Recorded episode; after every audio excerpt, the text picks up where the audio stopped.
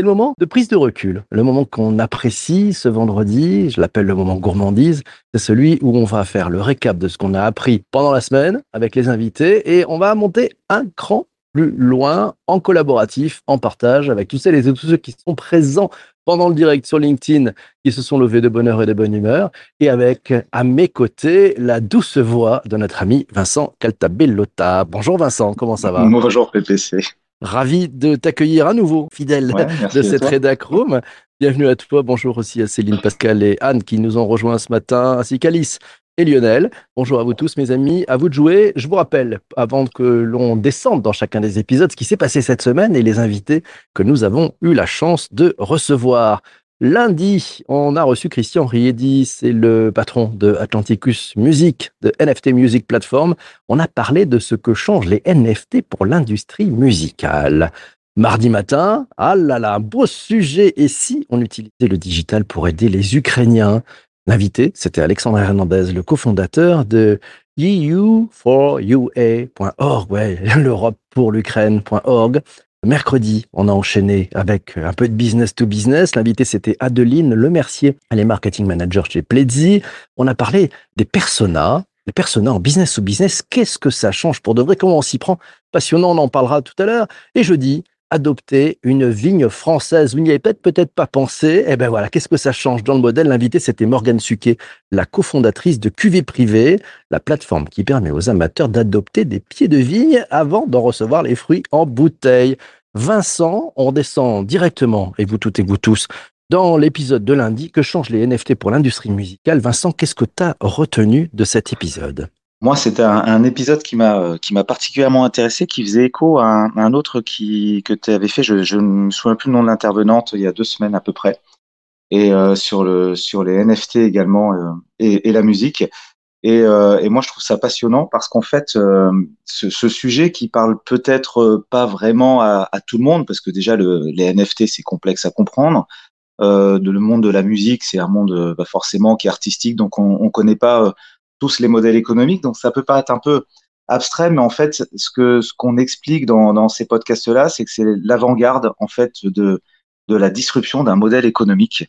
Et, et je pense qu'il va euh, faire des émules dans d'autres modèles. C'est pour ça que j'avais posé la question d'ailleurs euh, euh, pendant ce podcast si ça pouvait être précurseur d'autres changements de modèle. Et, et c'est vraiment important de, de capter ce qui se passe aujourd'hui parce que derrière euh, cette thématique, la NFT dans la musique, c'est globalement un marché global de la propriété qui est en train de changer, de, se modifier d'un monde d'un monde réel à un monde virtuel. Derrière, bah, c'est aussi euh, euh, le Web 3, c'est les crypto-monnaies, c'est peut-être le métaverse, c'est la blockchain. Donc c'est vraiment le Web 3 globalement et donc les NFT et dans ce milieu musical, c'est vraiment précurseur de plein de changements qui, sont en train de se passer. Et je trouve ça passionnant. Celui de la musique est, particulièrement, euh, moi, moi, il me touche particulièrement, comme tu le sais, mais euh, tu l'as dit d'ailleurs dans ton introduction qui était assez longue et passionnante. Euh, il y a eu plusieurs, plusieurs étapes dans, pour les musiciens, parce qu'un musicien à l'origine, c'est quelqu'un qui sait pas gagner de l'argent. C'est, un passionné, c'est quelqu'un qui, a envie de passer du temps sur sa guitare, sa batterie, son ordinateur, son piano ou je ne sais quoi. Et, et il sait pas gagner de l'argent. Et lorsque le MP3 est arrivé, euh, son modèle économique euh, de gagner de l'argent avec euh, un CD ou un vinyle ou une cassette à l'époque est complètement tombé. Il s'est retrouvé à non seulement ne plus gagner de l'argent, mais d'une certaine manière parfois à en perdre. Et ce qui est compliqué dans, dans ce modèle, c'est qu'en fait, l'artiste a traversé des, des années de disette alors que on n'avait jamais autant écouté de musique avec les plateformes, le MP3, etc. Et là, enfin, euh, il y a un nouveau modèle qui est en train de se créer et on en a parlé euh, avec Christian et c'était c'était passionnant. Un nouveau modèle dans lequel on peut enfin commencer à gagner de l'argent. Après, il y a des limites, euh, il y a des complexités, mais c'est vraiment précurseur d'une nouvelle forme de d'usage ou de propriété de la musique qui va se transférer dans d'autres domaines. Et à ce titre-là, c'est vraiment important de, je trouve, de capter euh, ces milieux précurseurs qui, qui sont ceux des, des, arts de façon générale. Ce que nous a dit Christian, c'est que la bonne nouvelle, c'est qu'on en est qu'au début, qu'on en est qu'au début, que cette grande nouveauté finalement de titres de propriété numérique, c'est ça les NFT, hein, ce sont des titres de propriété numérique, ben, ça change beaucoup de choses. Et puis on sent que dans le partage de la valeur, et ça se joue maintenant, hein, c'est la possibilité pour les artistes de toucher enfin le fruit de leur travail à leur juste part, en fait, hein, non pas à la fin de toute une chaîne de valeur qui s'est servie entre eux et le public. Non, non, mais dès le début et pour plus tard. Et donc, ça ouvre aussi, d'un point de vue créativité, je pense, pour, les, pour ces artistes, pour ces musiciens, de nouvelles opportunités. Et ça, c'est passionnant. Rien n'est écrit. Euh, ça reste encore très complexe, hein, ce, ce, ce, mm. Web3, ces NFT. C'est encore très geek, encore très technique. C'est pas du tout passé dans le grand public. Les étapes techniques sont complexes, il faut euh, ouvrir euh, des comptes, la blockchain, des cryptos, des machins, enfin bref, des trucs où euh, bah, autour de nous, la plupart des gens sont un peu paumés, mais ça va se mmh. démocratiser et c'est ça qui est intéressant, c'est-à-dire qu'en fait les acteurs sont en train de, de poser leur, leur jeu, leurs armes, leur, leur façon de faire. On en est qu'au début, on voit ça devant nos yeux, ça me rappelle furieusement toute l'énergie qu'il y a eu lors du Web 1 voilà, qu'on a, qu'on a, qu'on a vu sur ces sujets.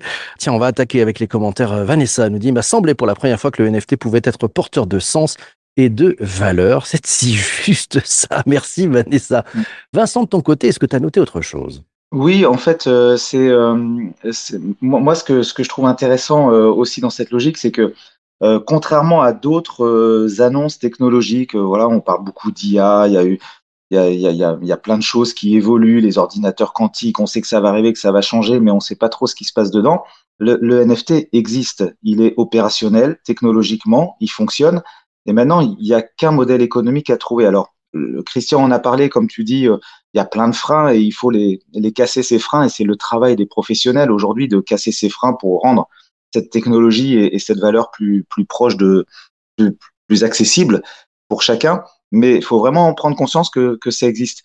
Et moi, ce qui m'a euh, fait plaisir, ce qui me fait plaisir, parce qu'il y a quelque chose que j'avais pas compris moi au début, et peut-être que certains euh, ne le comprennent pas aussi, c'est que pourquoi j'irais acheter un morceau euh, 10 euros, 50 euros, 1000 euros ou 50 000 euros, alors que je peux l'écouter ailleurs? Euh, en fait, ce qu'il faut comprendre, c'est qu'il y a une notion aussi de, de, de cercle aujourd'hui, euh, de cercle un peu, un peu intimiste, de gens qui spéculent aussi sur, sur ces NFT.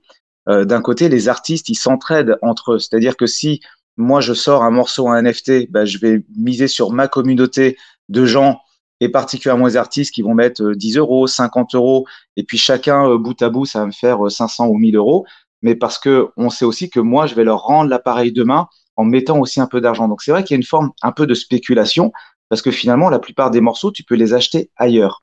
Mais ce qui est en train de, ce qui est intéressant aussi, et je finirai là-dessus, c'est que euh, ça remet en avant la notion de rareté.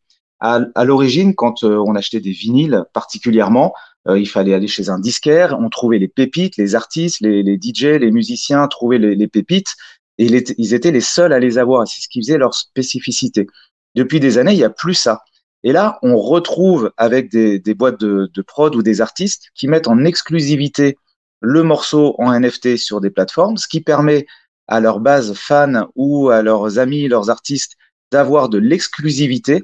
Et donc, ça remet en avant le côté de la rareté, le côté collectionneur, le côté recherche euh, et une forme de propriété dans un monde où on avait oublié la propriété. Et alors, ça fait beaucoup de concepts, c'est peut-être un petit peu idéologique, mais c'est vraiment précurseur de quelque chose qui va se passer dans d'autres domaines. Et, euh, et je trouve ça vraiment passionnant. Mmh. je trouve passionnant ce que tu as dit aussi, hein, c'est ce, cette capacité à, à, rechercher. Là où on consomme très facilement, on fait du snacking, là on va pouvoir aller rechercher et cette démarche d'aller vers me semble très importante.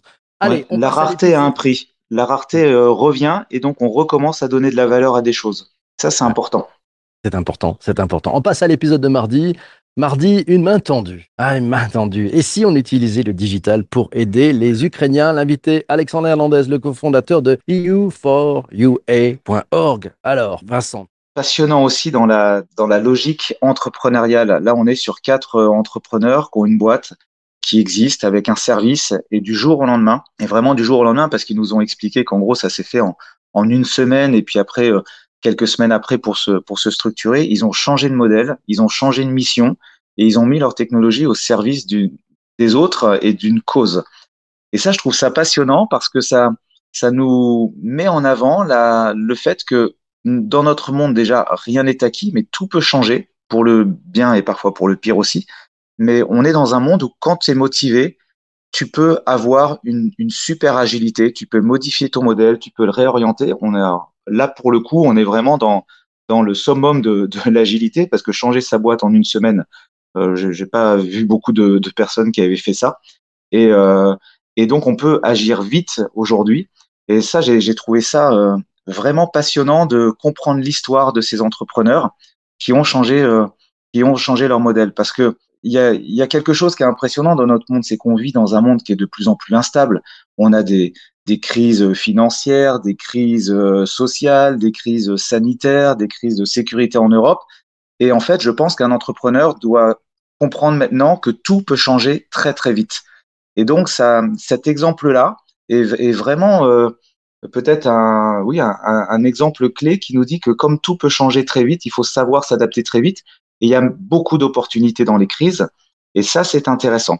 Voilà, j'ai vraiment euh, aimé cette histoire. J'ai bien aimé cette histoire aussi, et puis cette capacité, tu le dis, hein, finalement, à, à, faire pivoter un modèle, à partir mmh. sur euh, des assets, des assets technologiques, et de se dire, tiens, comment on peut les mettre au service d'eux et amener du sens. Et, et, et c'est très joli parce que ce qu'ils sont en train de trouver, c'est probablement un immense succès avec quelque chose qui donne beaucoup de sens, qui tend la main. Ils nous ont dit qu'ils avaient commencé avec euh, les logements hein, pour aider les Ukrainiens. Puis maintenant, mmh. c'est les emplois. Et puis, c'est pas que du sens de l'Ukraine vers l'Europe, c'est aussi pour aider les Ukrainiens qui restent sur place à, à trouver un boulot parce qu'il faut bosser. Hein. Il y a la guerre, ok, mais il faut quand même bosser, il faut manger, il faut se loger, il euh, faut se nourrir. Donc ça, ça c'est vraiment euh, un pivot vraiment intéressant et on sent euh, derrière ces entrepreneurs avec une belle énergie, une envie d'aider, d'aller plus loin et qui sont passionnés par tout ça.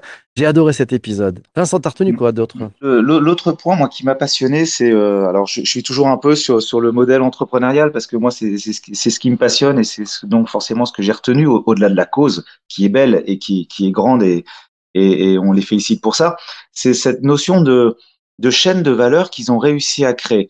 Parce que pour être agile, pour changer vite, il faut savoir être un architecte de sa chaîne de valeur et d'aller chercher les forces là où elles sont. Et ils nous ont expliqué, euh, avec, euh, enfin, il nous a expliqué, euh, pardon, que il euh, ils avaient fait appel à plein de monde. Alors en termes de, de sécurité numérique, ils étaient pas au top. Alors ils ont fait appel à des bénévoles, mais ils nous expliquent aussi que euh, ils ont ouvert une, une session job maintenant, mais que eux, ils avaient pas, pas d'informations sur les jobs, mais ils ont du trafic. Alors, ils sont allés voir des boîtes du type Manpower ou de Richebourg qui, eux, ont les jobs, mais pas le trafic. Donc, d'un côté, il y, un, il y, en a un qui a les jobs, l'autre qui a le trafic. Eh ben, on se met ensemble et très, très vite, on peut créer de la valeur. Et ça, c'est vraiment aussi euh, passionnant et c'est un bel exemple de se dire, dans cette agilité, euh, je ne me dois pas de tout faire, je dois aller chercher les ressources et la, la force que je n'ai pas ailleurs. Et ensemble, mais ensemble avec pas une équipe, mais des entreprises différentes, quand il y a un sens commun, une envie, une motivation, on arrive à créer des choses très très rapidement et de qualité parce que tout le monde maîtrise son domaine. Et ça aussi, c'est un bel exemple. J'espère que leur leur leur comment dire leur leur leur, leur idée, leur mission euh, va perdurer. Je crois qu'ils ont aidé euh, 12 000 ou 16 000, je ne sais plus, euh, euh, ukrainiens depuis trois mois. C'est énorme. Euh, ça veut dire qu'il y a une croissance, ça va très vite. Ils ouvrent euh, différents métiers. Ils ont même trouvé un modèle économique. Ils vont aller chercher des ONG aussi pour faire des relais sur le terrain. Bref, cette notion de chaîne de valeur est vraiment passionnante euh, et vraiment une, vraie, euh, règle à retenir, en tout cas un, bel exemple à retenir pour des entrepreneurs qui veulent créer de la valeur rapidement. Très bel exemple. Vanessa a repéré, dit c'est un bon exemple d'agilité. Vivement que l'approche s'étende à d'autres peuples. La terre est vaste, la guerre fait rage partout, sous toutes sortes de formes. Each life matters. Oui, c'est ça. Et, et, puis Anne, de son côté, a noté création rapide, extension à l'international fulgurante, un concept aussi basique que Blablacar. Selon Anne, c'est une future licorne qui est en train de naître devant nous. Merci Yann pour euh, ce commentaire. On passe, je vous propose, à l'épisode de mercredi. Mercredi, on a parlé business to business. Je sais que Vincent, ça va te plaire parce que c'est ce que tu mmh. adores. On a parlé des personas. Les personas en business to business, qu'est-ce que ça change pour de vrai? L'invité, c'était Adeline Lemercier, marketing manager chez Pledzi. Vincent, qu'as-tu retenu de cet épisode? C'est un épisode où j'ai peut-être euh, appris un petit peu moins parce que c'est le cœur, euh, ça fait partie de mon métier, les personas. Mais euh, c'est ce que j'adore dans ton émission, c'est que même les choses parfois les, les plus simples qu'on est censé, c'est pas que les personas sont simples, mais mais en l'occurrence qu'on est censé maîtriser, ben ton émission fait des rappels et là ça ça m'a mis en lumière le fait que j'avais pas revu mes personas depuis deux ans euh, dans ma boîte et je me suis dit tiens il faut peut-être quand même que je m'y recolle et, euh, et les conseils euh, d'Adeline, qui sont euh, tous, tous forcément très intéressants, même dans un format très réduit, m'ont fait dire que j'avais peut-être du travail à refaire. Et, et, je pense que si cette émission peut servir déjà à chacun pour se dire tiens mais qui est qui est mon persona aujourd'hui ou quels quels sont mes personas il faut que les revoie déjà déjà ton émission est utile après moi ce qui m'a intéressé c'est que j'ai posé la question pendant l'émission quels sont quels étaient à son avis, les principaux critères, les deux ou trois critères clés que l'on doit étudier quand on, quand on cherche et qu'on travaille sur le persona. Adeline a eu tout à fait raison de parler du point de douleur. Parce qu'un point de douleur, on, oublie souvent que c'est la base. C'est comme quand tu vas chez le médecin, si t'as pas mal, tu vas pas chez le médecin, forcément. Bah, si t'as pas un point de douleur, tu vas pas chercher un produit. Comme je dis souvent, quand il n'y a pas de douleur, il n'y a pas de valeur. Donc, euh, quand tu veux voir la valeur de ta boîte, tu regardes à quelle douleur tu, tu réponds. Et c'est vrai que cette douleur, elle commence euh, par les personas. Et, euh, donc, c'était un, bon, un bon rappel. Et le deuxième point dont elle a parlé, que je voudrais redire ici parce que c'est important, c'est comment nos clients et donc nos personas s'informent. Et ça, c'est hyper important parce que derrière le comment ils s'informent, il y a le comment ils nous trouvent. Et derrière le comment ils nous trouvent, il y a où je dois être. Et derrière le où je dois être, bah, il y a la base de toute ma stratégie de com. Et donc, c'est hyper important, ces deux points. Quel est le point de douleur et comment mes clients s'informent pour savoir comment je vais leur communiquer, moi, ma boîte. Donc, euh, rien qu'à ce titre-là, je voulais reprendre ces, ces points-là parce que c'est toute la synthèse vraiment de l'importance des personas et de les avoir à jour. Ouais, et puis, et puis ce que nous a appris aussi Adeline, qui maîtrise à, vraiment à merveille hein, cet art de créer les personas, c'est de faire simple, c'est de faire simple, c'est de, de, mm. garder vraiment que quelques critères, ceux qui sont le plus importants. Et puis ce qu'elle a dit aussi, c'est l'importance de le partager à l'interne, ouais, de faire en sorte que toute l'entreprise ait cette même vision partagée de qui sont euh, nos personas pour l'entreprise. Et je pense que ça aide et ça peut aider aussi ceux qui sont à la compta, au juridique, dans d'autres services qui ne sont pas forcément en, face à face avec le client, à mieux comprendre pour qui on se bat, quels sont les problèmes qu'on essaie de résoudre pour ces, pour ces personnes. Et, ça donne aussi du, du sens à l'entreprise. As-tu autre chose, Vincent, de ton côté? Il y, aurait eu plein de choses à dire, par exemple le fait que euh, était aussi important de rencontrer ces, ces, vrais, clients. Alors les, souvent les commerciaux rencontrent les clients, mais euh, les équipes internes euh, pas pas forcément. Donc quand on parlait de partage, il y a aussi le fait d'organiser des, des, vrais événements, des vrais webinaires, de les faire parler.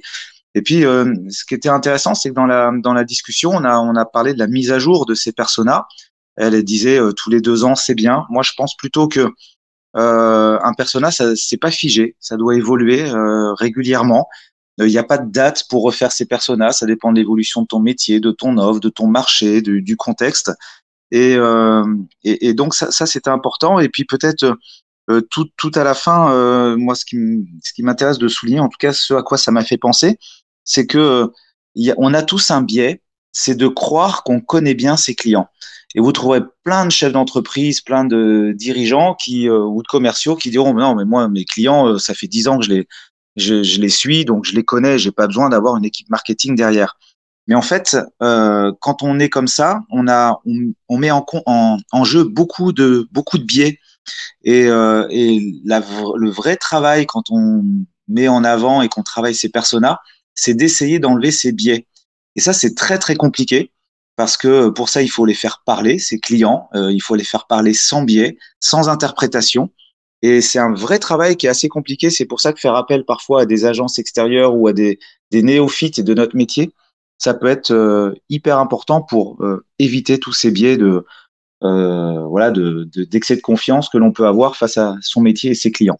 L'importance d'avoir des regards extérieurs qui peuvent nous enlever nos biais. Bien vu, Vincent. Excellent. Je vous propose qu'on passe tous maintenant, avant d'aller dans la séquence fil rouge, hein, le fil rouge de la semaine, ce rendez-vous que nous avons dans le podcast chaque vendredi. C'est l'épisode de jeudi, cap sur les vignes françaises, avec une belle idée, adopter une vigne française. L'invité, c'était Morgane Suquet, la cofondatrice de QV Privé, une plateforme qui permet aux amateurs d'adopter des pieds de vigne avant d'en recevoir les fruits en bouteille. Vincent, qu'as-tu noté et vous tous, qu'avez-vous noté? J'avoue que quand j'ai vu le thème de l'émission, je me suis dit, mais qu'est-ce qui nous a sorti PPC avec cette histoire d'adopter un pied de vigne? Je me suis dit, mais il va nous faire euh, adopter un cep ou je ne sais quoi. Enfin, je, je, ne savais absolument pas à quoi m'attendre. Et au final, euh, eh ben, c'était une belle découverte. C'était une belle découverte avec une belle philosophie. Euh, ce que nous expliquait Morgane, hein, son, métier, son métier, c'est que elle, euh, elle met en relation des, des passionnés de vin avec, euh, avec ceux qui produisent le vin et, et, leur histoire. Et justement, ce qui est intéressant, c'est que elle a commencé à parler euh, dans l'histoire de, de, sa boîte de, de pourquoi elle l'avait créée, de l'histoire des vins, de l'histoire des femmes et des hommes euh, qui la font. Et, et, clairement, ça montre une, une boîte qui est, euh, qui a une histoire authentique. Et je trouve que c'est toujours beau. Et là aussi, c'est une belle histoire, une belle leçon entrepreneuriale de mettre de l'authenticité. On parle souvent d'authenticité, mais c'est quoi l'authenticité? Je pense quel que soit son métier, il faut. Euh, on, revient un peu au point de douleur de tout à l'heure, mais là c'est le côté positif du point de douleur. Le point de douleur, c'est quand on a vraiment un besoin qui fait mal qu'il faut combler. Là, on est dans l'autre pendant de l'entrepreneuriat et c'était hyper intéressant de les avoir dans la même semaine. C'est de se dire une, une entreprise, ça ne ça ne répond pas qu'à une douleur, ça répond aussi à une envie, euh, à des euh, à des, euh, à des ambitions, à des rêves. Et là, je trouve qu'on est vraiment dans ce type d'entreprise qui, qui répond à ça. Et, et c'est chouette, c'est une, une, belle leçon quand elle nous explique euh, comment euh, ils sont allés découvrir euh, les viticulteurs, comment voilà, tout, tout ce qui crée aussi autour de autour de du vin, il crée une histoire, il y a des il y a des visites, on peut participer aux vendanges. C'est là aussi une belle leçon de nouveaux modèles économiques euh, qui part de euh, bah, je m'achète une bouteille de vin euh, pour me faire plaisir avec mes amis ou avec ma femme ou mon mari ou voilà dans, dans, une soirée ou dans, dans un beau repas et eh ben je transforme ça en relation long terme avec un viticulteur que je vais connaître que je vais apprendre à, à comprendre et, et, je vais créer un lien particulier avec le produit. À ce titre là c'est c'est chouette aussi c'est un modèle économique complètement différent de, des précédents mais qui est très très beau je trouve Modèle des plateformes, intéressante, hein, euh, ce modèle des, des plateformes. Euh, moi, j'ai noté deux choses. Euh, Au-delà mmh. de, de, du côté passionnant de cette aventure entrepreneuriale, elle nous a donné aussi deux scoops. Euh, le fait qu'ils vont étendre à d'autres produits. On a parlé aussi du, du whisky. voilà, donc c'est mmh. bien. Et puis, euh, elle nous a donné un deuxième scoop. Ils vont avoir une boutique. Ils vont ouvrir une pignon sur rue. C'est intéressant aussi de voir euh, cette évolution. Évidemment, ces plateformes qui se mettent à réouvrir des points de vente physiques et, ou à, à ouvrir des points de vente physiques qui venaient pas forcément de là. Et on voit bien que l'importance de la proximité, notamment sur le terrain, demeure encore plus nécessaire aujourd'hui, là où il y a tous ces outils digitaux. Ça m'a fait un peu penser aussi en disant, oh, tiens, le, le Web 3, les métaverses arrivant, mais on va peut-être avoir besoin aussi de points de vente physiques, de vrais points de vente, ceux qui sont au cœur, dans la rue, à côté de nous. Et ça, c'est très, très important. Tiens, euh, Anne nous dit, à l'agritech, c'est sympa pour nos viticulteurs. Oui, on était vraiment dans, dans l'agritech complètement. Vincent, as-tu noté quelque chose d'autre avant qu'on passe au fil rouge? Oui, de, de un, ou deux points euh, qui est particulièrement intéressant. Là aussi, si, je rebondis sur le modèle, il y a un truc qui est, super intéressant parce que euh, je, je, le dis souvent dans, mes interventions et je suis pas le seul. On, passe d'un monde de la propriété à un monde de l'usage. Et, euh, et, je trouve ça passionnant parce que je dis toujours que n'importe quel métier peut, peut transformer son produit en, usage, en abonnement, en, long terme. Et là, ben voilà, la, bouteille de vin, c'est un truc quand même très simple que tu consommes euh, en, un laps de temps euh, très très court. Et là, c'est comment on change un modèle économique de, de je, je m'approprie euh, une bouteille à je m'abonne finalement à, à, à, un univers. Et ça, c'est euh, aussi super intéressant parce qu'il rajoute des services autour. Euh, ça, c'est vraiment un truc qui, qui, moi, me fait beaucoup réfléchir, même sur mon propre métier. Et puis le deuxième point et le dernier, c'est que je crois que tu as dû lui poser la question sur qui sont tes clients. Et, euh, et il y a eu deux choses, c'est que la première chose, c'est qu'elle dit, bah finalement, c'est pas des bobos qui euh, qui sont qui, qui sont nos clients, mais surtout finalement les clients achètent local. Et elle a précisé qu'il y a bien sûr des clients qui se disent tiens c'est l'occasion d'aller vadrouiller à 800 km pour découvrir une région, mais que globalement on achète, on s'abonne à des à des vins ou des services, tout ce qui est autour, locaux.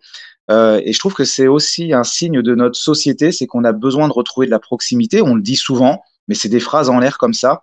Et là, dans ce modèle, dans cette boîte qui est émergente, ben, on se rend compte que c'est vrai. Elle, elle, le dit. En fait, on, on, va acheter local. On a envie de mieux comprendre sa, sa culture, sa région, les, les, produits de notre terroir, et, et peut-être d'en être fier aussi. Et, euh, et ça, c'est pas anodin euh, à, à retenir. Allez, c'est le moment du fil rouge. T'as retenu quoi Cette semaine, ton fil rouge, qu'est-ce que c'est? Moi, mon fil rouge, je t'avoue qu'il n'était pas facile à trouver celui-là, mais euh, une fois que j'ai, j'ai, revu toute la séquence de la semaine, euh, il est venu assez naturellement, c'est oser faire différent dans un monde différent. Tout ce qu'on a toute cette semaine montre finalement des changements de monde. Euh, les NFT, c'est un changement technologique et changement d'usage dans des métiers, euh, en l'occurrence euh, la musique là, mais après, dans, ça, ça, va se dupliquer dans notre métier. L'Ukraine, bah, c'est un changement de monde brutal, euh, avec un changement de modèle économique brutal.